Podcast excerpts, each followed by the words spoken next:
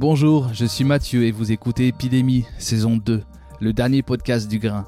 Le Grain est un studio de podcast, mais aussi une librairie d'occasion, une bibliothèque des Afriques, un café, un lieu à Clermont-Ferrand qui accueille et prend au sérieux toutes les façons de penser et regarder le monde afin de mieux les questionner. Pour ce huitième épisode, j'ai le plaisir de vous faire revivre les interventions d'Alain Durand et Bernard Forlot lors de la neuvième causerie organisée le 8 juillet dernier au Grain. Lors de cette soirée bonus, nous avons tenté de comprendre l'impact de l'état d'urgence permanent, qu'il soit sécuritaire, sanitaire ou écologique, sur les rapports entre les forces de l'ordre et la population, la cohabitation entre liberté et sécurité, l'occupation de l'espace public, etc. Bernard Forlot est militant chez Amnesty International depuis 1979 et y a occupé quasiment tous les postes. Alain Durand a été magistrat et procureur adjoint à Clermont-Ferrand. Il est depuis quelque temps à la retraite. Allez, je ne vous en dis pas plus, on se retrouve juste après. Je suis Alain Durand, j'ai été magistrat pendant plus de 30, 30 ans et je suis à la retraite depuis 4 ans. Euh, j'ai exercé des fonctions dans, à l'instruction pendant 10 ans et puis euh, au parquet euh, en tant que procureur de la République notamment pendant 20 ans.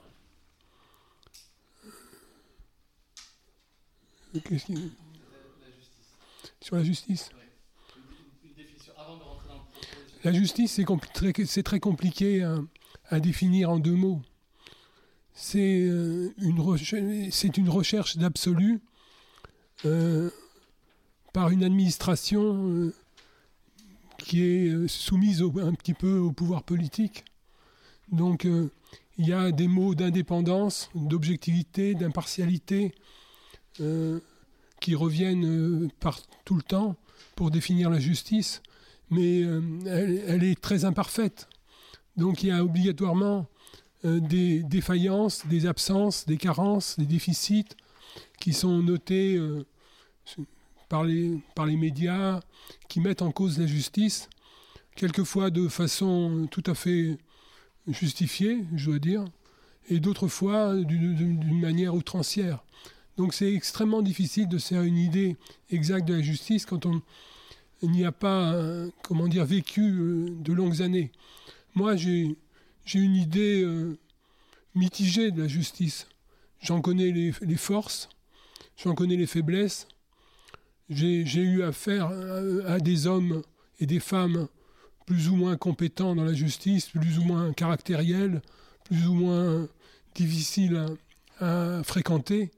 C'est ça la justice, c'est un ensemble de force et de faiblesse euh, humaines. Et donc, euh, il y, a des structures qui, existent. quand on arrive dans la justice, on est confronté à ces structures, donc on, s'y conforme. Nous, euh, on a un seul mot d'ordre quand on est dans la justice, c'est de se conformer à la loi. Ce qui commande, c'est la loi. Et ce qui doit commander, c'est la loi. Ce qui n'est pas toujours le cas. Parce que justement, par exemple, quand on voit l'organisation des parquets, euh, il y a une organisation hiérarchique euh, extrêmement forte. Il y a une, procédure de nomination qui est faite par le pouvoir politique, qui intervient, donc qui nomme des, magistrats qui sont plus ou moins dociles, plus ou moins euh, prêts à, obéir, et qui met de côté euh, par, par, contre des, hommes remarquables parce que justement ils ont eu le toupet ou l'outrecuidance de, de, ne pas, de ne pas obéir. Donc euh, véritablement c'est difficile d'être satisfait, mais euh, c'est difficile de ne pas être satisfait parce que véritablement il y a quand même une réponse pénale, enfin pour, ce qui concerne le, pénal que je connais très bien, une réponse pénale qui est donnée chaque jour par des, par des substituts, par des, des vice-procureurs, par, par toutes euh, des, magistrats qui ont quand même euh, été formés euh, de manière non politisée, non politisée, de manière très ouverte, avec des matières qui, sont extrêmement variées et qui ont un bagage intellectuel suffisamment élevé pour justement répondre à de multiples questions. Donc Bernard Forlot, je je me présente rapidement, donc je suis membre depuis 42 ans d'Amnesty International au niveau de Clermontois et j'ai aussi des, responsabilités au niveau national puisque je suis membre du conseil d'administration de la section française. Euh, à titre bénévole chaque fois, donc euh, c'est bien, je suis pas payé, c'est super. Euh, alors pour c'est vrai que le, thème est quand même un peu provocateur, c'est pour ça qu'on l'a choisi d'ailleurs. Urgence partout, je suis nulle part. Je dirais, moi personnellement, pour apporter un autre regard, et c'est ce que je vais essayer de faire tout à l'heure, quand j'entends urgence, j'entends état d'urgence. inévitablement, quand on est militant des droits humains, cette notion d'état d'urgence est un, facteur aggravant pour le respect des droits humains. Mais, ce n'est pas le facteur déterminant, en tout cas par rapport au sujet que l'on va aborder. Euh, justice, et pour moi, derrière le mot justice, je mets, je mets droits, droits fondamentaux. Euh, et donc, euh, respect des droits fondamentaux, quels que soient les pays, c'est beaucoup plus difficile dans une dictature, voire impossible dans une dictature, un régime totalitaire. Mais on doit aussi se poser la question, et malheureusement, l'actualité montre que nous devons nous poser la question dans des régimes démocratiques, parce qu'il en existe. On, vit dans, un régime démocratique, quelles que soient les, critiques que l'on peut apporter.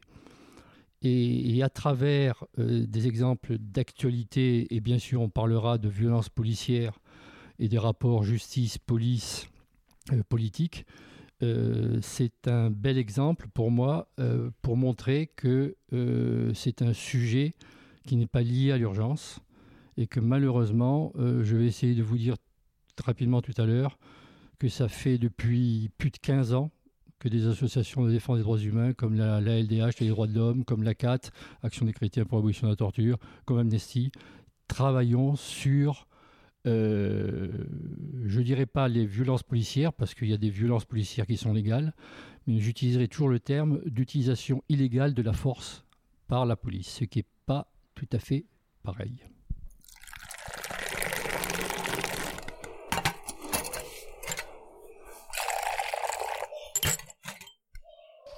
Je voudrais rappeler quand même que euh, urgence euh, partout, justice nulle part, c'est un slogan qui a fait florès depuis très longtemps et qui existe depuis encore plus longtemps, puisque c'est Victor Hugo qui a, devant l'Assemblée nationale, qui a prononcé un discours euh, en 1851 et qui a dit police partout, justice nulle part.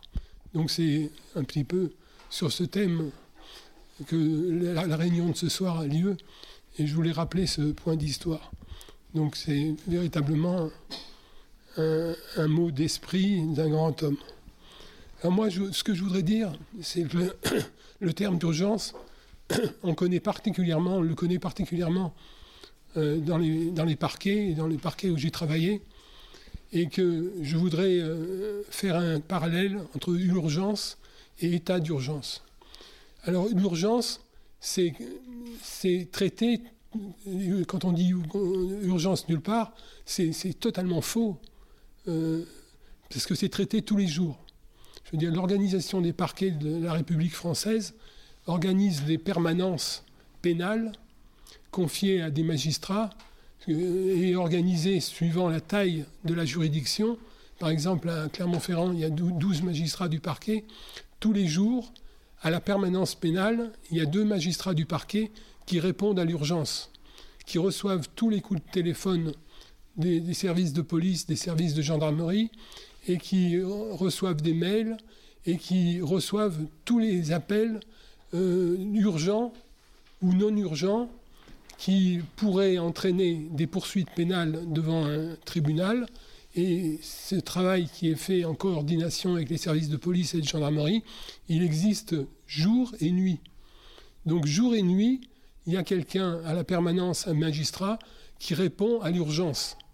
Et toute urgence. Et véritablement, c'est à la fois je veux dire, l'affaire criminelle sanglante qui peut, qui peut se produire pendant la nuit, autant que le délit, le vol avec effraction ou le vol à main armée dans une bijouterie. À tout moment, le magistrat du parquet est averti par les services de police et de gendarmerie de ce qui se passe.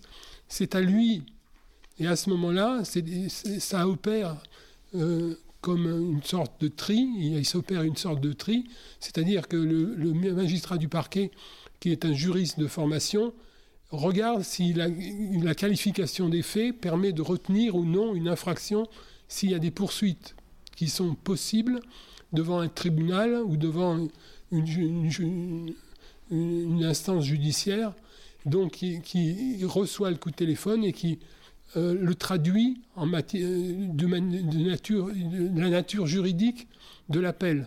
Si véritablement il, peut y avoir des affaires extrêmement graves qui n'ont pas de qualification juridique. À ce moment-là, l'affaire est arrêtée au stade même du substitut ou du, vice-procureur présent. Mais c'est véritablement la qualification juridique qui importe quand on reçoit le coup de téléphone. Moi, j'ai fait la permanence pendant de nombreuses années, euh, jour et nuit, et j'ai eu euh, tous les appels possibles et imaginables de la Terre. Donc euh, quand je suis arrivé en fin de ma carrière, j'étais véritablement euh, professionnel de l'urgence. Je savais, malgré quelquefois les insuffisances de certaines, certains comptes rendus, je savais que cette urgence, elle avait une importance particulière. Il fallait la traiter le, plus rapidement possible, le mieux possible, et véritablement le plus, le plus totalement possible pour justement que le dossier qui est traité par les services de police et de gendarmerie comporte tous les éléments euh, utiles pour, euh, pour euh, le tribunal qui, aura à, connaître de, de, ces, de, ces, faits. Parce que le, le, parquet du procureur de la République reçoit les appels, organise les poursuites et ensuite confie le dossier, je veux dire, à un tribunal. Alors quelquefois, le tribunal prend une décision dans l'après-midi, c'est une comparution immédiate parce que justement on a affaire à une délinquance d'habitude, de récidive, ou alors ouvre une information judiciaire chez un juge d'instruction. Il y a différentes orientations. Mais vous voyez, c'est toute une organisation administrative pour répondre à l'urgence il y, a, il y a véritablement un travail qui est fait euh, en profondeur au niveau de l'urgence. Alors, euh, travailler à la permanence, c'est justement avoir euh, une certaine indépendance par rapport au tribunal, c'est-à-dire véritablement décider soi-même au nom du tribunal. Donc il y a véritablement un travail très compliqué à faire et qui demande beaucoup de réflexes et beaucoup de savoir-faire. Je veux dire, moi, j'ai été, j'en sais quelque chose parce que j'ai été euh, vidé de la permanence pour mon indépendance par un procureur qui n'acceptait pas, euh, comment dire, la manière dont je traitais les, dossiers et qui ne, ne, ne, comprenait pas pourquoi je, je, ne me, comment dire, je me, euh, j'étais aussi peu docile vis-à-vis de lui pour justement faire des poursuites dans son sens et pas dans, dans le sens que je souhaitais. Donc il y, a véritablement des enjeux qui sont individuels dans les permanences au, niveau de l'urgence qui sont extrêmement importants et qui sont peu connus de, du public ou même des journalistes et qui interviennent de manière cruciale euh, dans le fonctionnement de la permanence. Et je, soutiens que j'avais raison personnellement quand je menais la permanence, à la manière dont je menais en ouvrant des informations judiciaires quand il y avait des affaires criminelles. Il refusait d'ouvrir des affaires, des, informations en matière criminelle. Ce qu'il souhaitait, c'était que le parquet garde le dossier euh, le plus longtemps possible, euh, l'amène devant le tribunal sans justement avoir recours à un juge d'instruction. Il y avait véritablement une manière de conduire la permanence qui, qui était pas en, adéquation avec ce que j'avais pu faire auparavant. Enfin, c'est pour vous, dire que véritablement c'est compliqué. Il y a des enjeux qui sont, qui sont d'importance. Alors, sur l'état d'urgence, ce que je voudrais dire, c'est que c'est effectivement, comme l'a dit mon, Bernard, l'état d'urgence, ça n'a rien à voir avec l'urgence. L'état d'urgence, c'est un régime de crise. La, définition, je l'ai notée sans, sans, la retenir par cœur, dont le caractère exceptionnel justifie la liberté donnée à l'administration de prendre des mesures susceptibles de porter atteinte aux droits et libertés des individus. C'est l'assignation à résidence, c'est la fermeture de certains euh, locaux, c'est l'interdiction de manifester, c'est les perquisitions administratives, c'est un véritable régime de crise qui effectivement est attentatoire aux libertés publiques et qui porte préjudice d'ailleurs euh, à l'autorité judiciaire. la première victime de, de, l'état d'urgence, c'est la justice. Parce que la justice euh, qui euh, obéit à certains critères pour, par exemple, perquisitionner, il y a un certain nombre de conditions de forme et de fond qui sont nécessaires pour perquisitionner. dans les perquisitions administratives, il n'y a, plus, a plus de forme. Véritablement, c'est le préfet qui devient le, chef de, la circonscription. Euh, le procureur est un, comment dire, est réduit à un rôle, euh, comment dire, beaucoup plus limité. Et pendant la crise sanitaire, euh, une ordonnance du mois de mars de 2020 est venue compléter la loi du 23 mars 2020 2020 sur la crise sanitaire et a opéré un certain nombre de modifications. Par exemple, en matière criminelle, euh, le gardé à vue n'avait pas, euh, ne, devait pas être présenté devant n'était pas présenté devant un juge, alors que la procédure normale l'obligeait obligé de le faire. Donc on s'est retrouvé euh, dans l'état de, crise sanitaire, c'est-à-dire dans l'état d'urgence, avec des, des, des, droits amoindris au, niveau pénal. Il y en a, il y en a eu d'autres, d'ailleurs j'ai noté, je ne sais pas si, je vais les retrouver. Par exemple, en matière criminelle, le délai maximum de détention provisoire, qui est de deux ans, je crois, euh, a été prolongé de six mois. Euh, le, délai, pour statuer sur une demande de mise en liberté a été porté à six jours il y a eu comme, ça un certain nombre de modifications prises par ordonnance. Hein. C'est-à-dire ça, ça a une signification particulière par, par, la loi, par ordonnance du gouvernement euh, validée par la loi, un certain nombre de, points sur la justice pénale qui a modifié, amoindri euh, le rôle du juge. Donc la première victime, c'est plutôt le juge, c'est autant le juge que le citoyen. Donc le régime de, de crise véritablement, c'est un régime euh, d'amoindrissement des, droits des citoyens. Et c'est un, effet assez dangereux, je trouve, je, le dirais, parce que on, s'habitue, on s'habitue, justement, on a tendance à s'habituer au niveau euh, euh, citoyen à, cette, à ce retrécissement des libertés publiques. Et je vois, j'ai été choqué, je, dois, vous le dire, ce sera votre conclusion, juste du coup. Ce sera ma conclusion. J'ai été choqué par un arrêté préfectoral qui a été pris euh, pour le 14 juillet entre le 11. C'est un, un, arrêté préfectoral du Puy-de-Dôme qui a été pris le 10, 10 juillet par la préfète d'interdire la vente de boissons à emporter euh, sur le territoire de Clermont-Ferrand et des communes avoisinantes. Et la justification, j'ai pu m'emparer du document quand j'ai été faire mes courses euh, un Carrefour Market, véritablement, on voit que c'est dans l'ambiance de l'état de crise sanitaire. Véritablement, euh, comme si c'était la continuation, d'un état de crise sanitaire. Donc il y a véritablement euh, un état d'esprit qui se crée, qui peut être dangereux pour les libertés publiques. Merci beaucoup Alain. Bernard, même, même punition. 10 minutes. es dur avec moi là. 10 minutes, ça euh, alors, je vais, je vais aborder le sujet sous un autre angle. Euh, et, vous parlez plus particulièrement des rapports euh, police-population, dans la mesure où ces rapports, ou en tout cas la notion d'utilisation illégale de la force par des forces de police avec des conséquences sur, le, sur la, magistrature, est un, est un marqueur du niveau du respect d'état de droit dans le monde.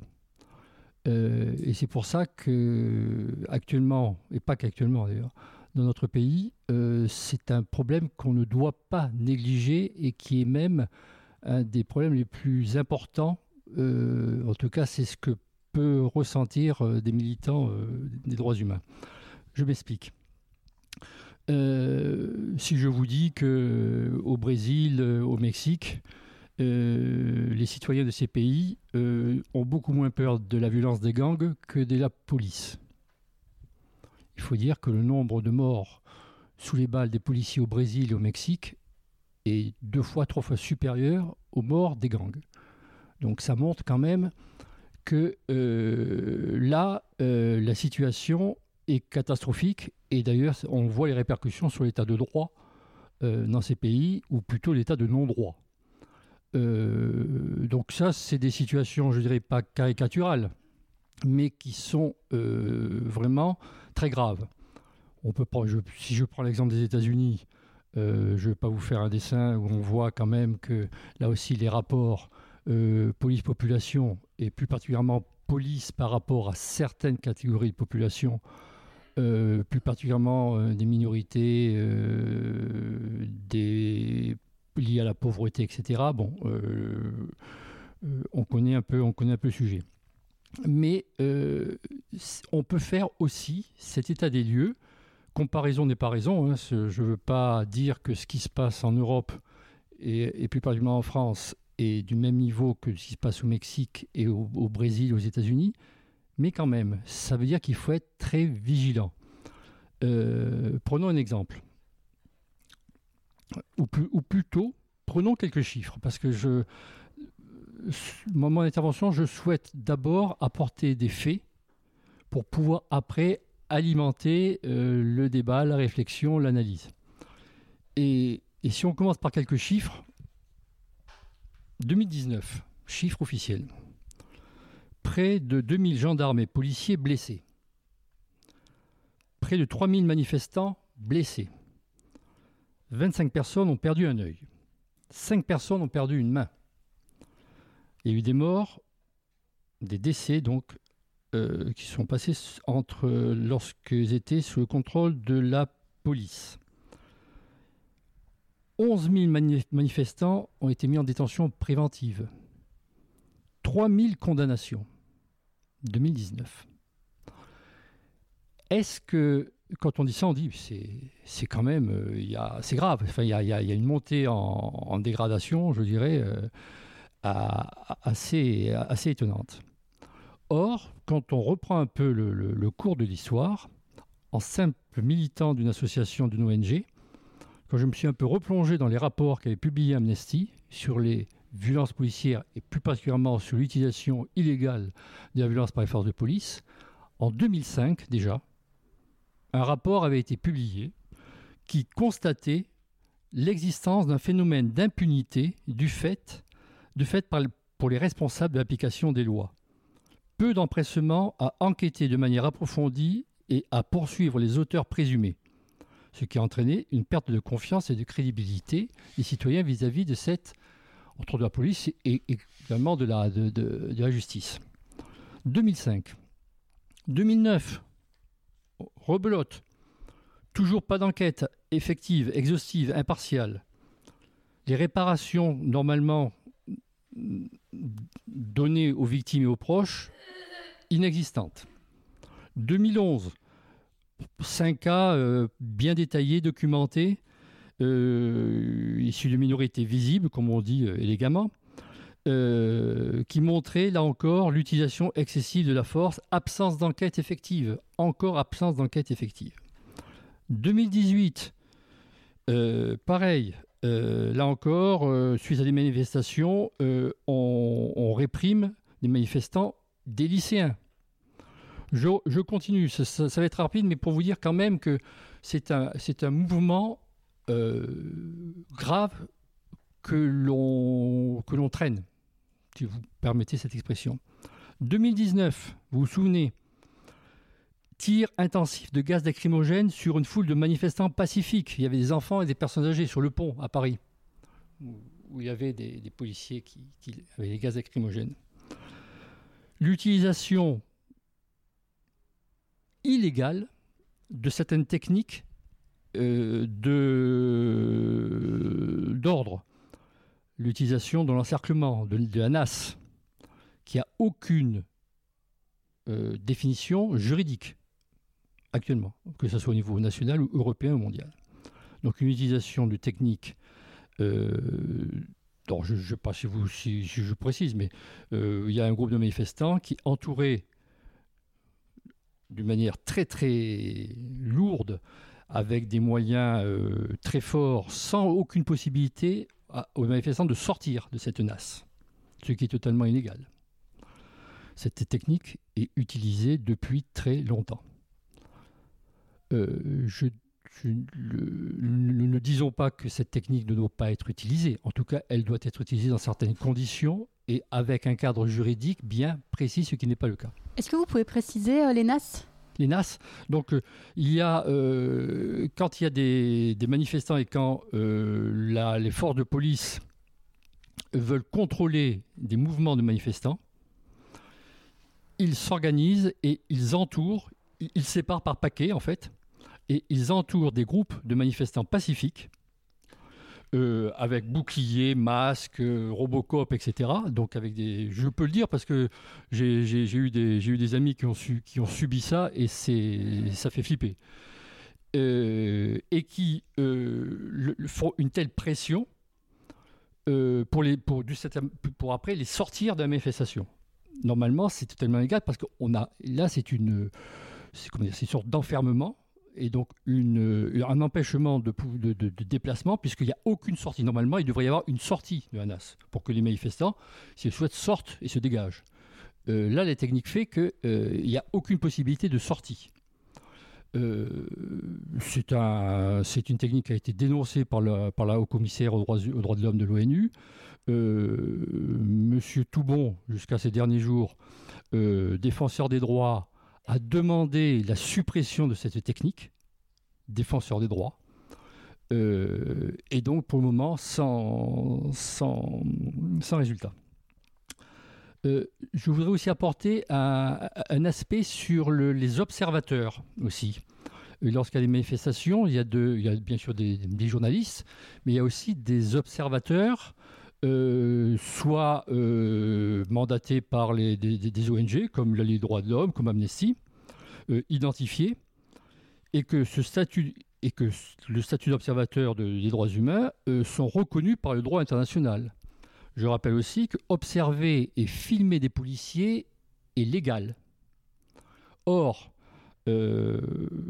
entre autres, il y a, une militante de, la Ligue des droits de l'homme qui a été interpellée plusieurs fois, qui a, eu 56 heures de garde à vue, euh, parce qu'elle observait dans différentes villes euh, euh, le, déroulement des, manifestations. C'était une, militante qui, qui exerçait un droit reconnu par le droit européen et le droit international. Et donc, garde à vue. Bien sûr, relaxé après par la, par la justice. Euh, il y a des militants d'Amnesty là aussi qui ont été poursuivis euh, pour, euh, pour avoir recueilli deux enfants venant d'Italie et, bien sûr la justice après a, relaxé. Mais il y a une pression très forte. une dernière chose, enfin un autre élément intéressant par rapport au journalisme. Il y a au niveau du Conseil de l'Europe une plateforme qui permet aux, journalistes euh, d'apporter leur témoignage euh, des, pressions, voire euh, des, comment dire, des, des, forces exercées par la police. et sur cette plateforme, la France vient en deuxième. il faut que je m'arrête, c'est ça, il faut que je m'arrête, c'est ça? donc, euh, ça, euh, donc ça veut dire que euh, la France arrive en deuxième position après l'Italie sur le nombre de, cas de journalistes qui se sont plaints, qui ont témoigné de, des pressions de la part des policiers alors qu'ils exerçaient légalement leur, leur métier. Et je terminerai pour faire le lien avec l'état d'urgence. Je ne veux pas faire de publicité, mais si j'en fais quand même. Euh, il y a le 24 juin, Amnesty a, publié un rapport sur euh, le titre est le suivant. Hein. centré sur l'Europe, il y a 12, 12 pays. 12 pays, Belgique, Bulgarie, Chypre, Espagne, France, Grèce, Hongrie, Italie, Roumanie, Royaume-Uni, Serbie, Slovaquie. Le confinement lié à la pandémie du Covid-19 met en évidence des préjugés racistes et des discriminations au sein de la police. Nous avons publié, euh, il y a eu 34 vidéos. Euh, alors, on peut, dire les vidéos, il faut les, utiliser avec précaution, c'est tout à fait vrai. Euh, mais nous avons mis en place un laboratoire justement d'expertise des vidéos et pour la France, il y a eu 15 vidéos qui ont été expertisées et sur lesquelles nous avons maintenant des garanties que ce, que l'on voit est suffisamment grave pour pouvoir donner ces informations au ministère de l'Intérieur. Et euh, il est euh, juste, voilà, parce que la, liste est quand même, la liste est quand même intéressante hein, sur ces 15 vidéos prises de 10 vidéos de la région parisienne, des vidéos à Limoges, à Marseille, à Toulouse et à Lorient donc ça recouvre. Personne frappée en toute égalité. Utilisation du taser pour deux personnes à bout portant. Recours au plaquage ventral. Absence de dialogue et de technique de désescalade. Propos discriminatoires et risque de discrimination sur la base de lieu et de résidence. Insultes racistes et homophobes. Ça, ce sont des faits. Et ça sera la conclusion. Merci d'avoir écouté jusqu'au bout cet épisode. N'hésitez pas à le partager, à commenter, laisser une note sur Apple Podcasts, 5 étoiles de préférence tant qu'à faire, et surtout à venir nous voir au grain, en vrai. On se retrouve très vite pour la diffusion de la prochaine causerie. D'ici là, continuons à cultiver l'art de l'étonnement, du pas de côté, cet art qui nous invite à penser depuis le lieu où nous habitons, mais aussi et surtout apprendre à s'en extirper pour l'articuler à d'autres lieux. Car comme on aime le répéter, on est ensemble. Personne ne peut nous contraindre à nous aimer les uns les autres, mais le fait est que nous habitons un monde commun où tout est lié, où tout est vivant. Allez, n'oubliez pas de dire à ceux que vous aimez que vous les aimez. Cambé